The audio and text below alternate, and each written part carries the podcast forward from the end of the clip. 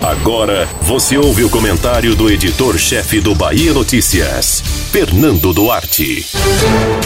Bandeira branca. Aparentemente houve um acordo de não agressão entre o presidente da República, Jair Bolsonaro, e os governadores brasileiros durante a reunião online desta quinta-feira. Esse pacto perdurou durante todo o encontro e apenas o presidente da Câmara dos Deputados, Rodrigo Maia, usou um tom mais realista ao falar dela. O objetivo foi tentar construir um consenso em torno da ajuda da União para estados e municípios, uma demanda essencial para o enfrentamento ao novo coronavírus. Tal sinalização aconteceu até mesmo com a escolha dos interlocutores dos governadores, Reinaldo Azambuja, do PSDB do Mato Grosso do Sul, e Renato Casagrande, do PSB do Espírito Santo.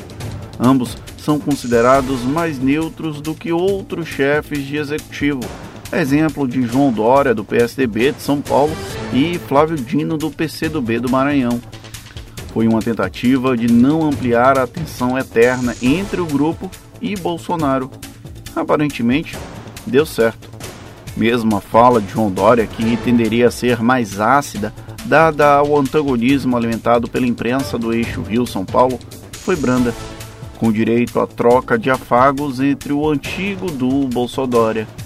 A julgar pelos símbolos, há um espaço para entendimento, mesmo que os interesses do presidente e dos governadores se coloquem de maneiras tão distintas. Há que se comemorar a luz no fim do túnel de qualquer maneira.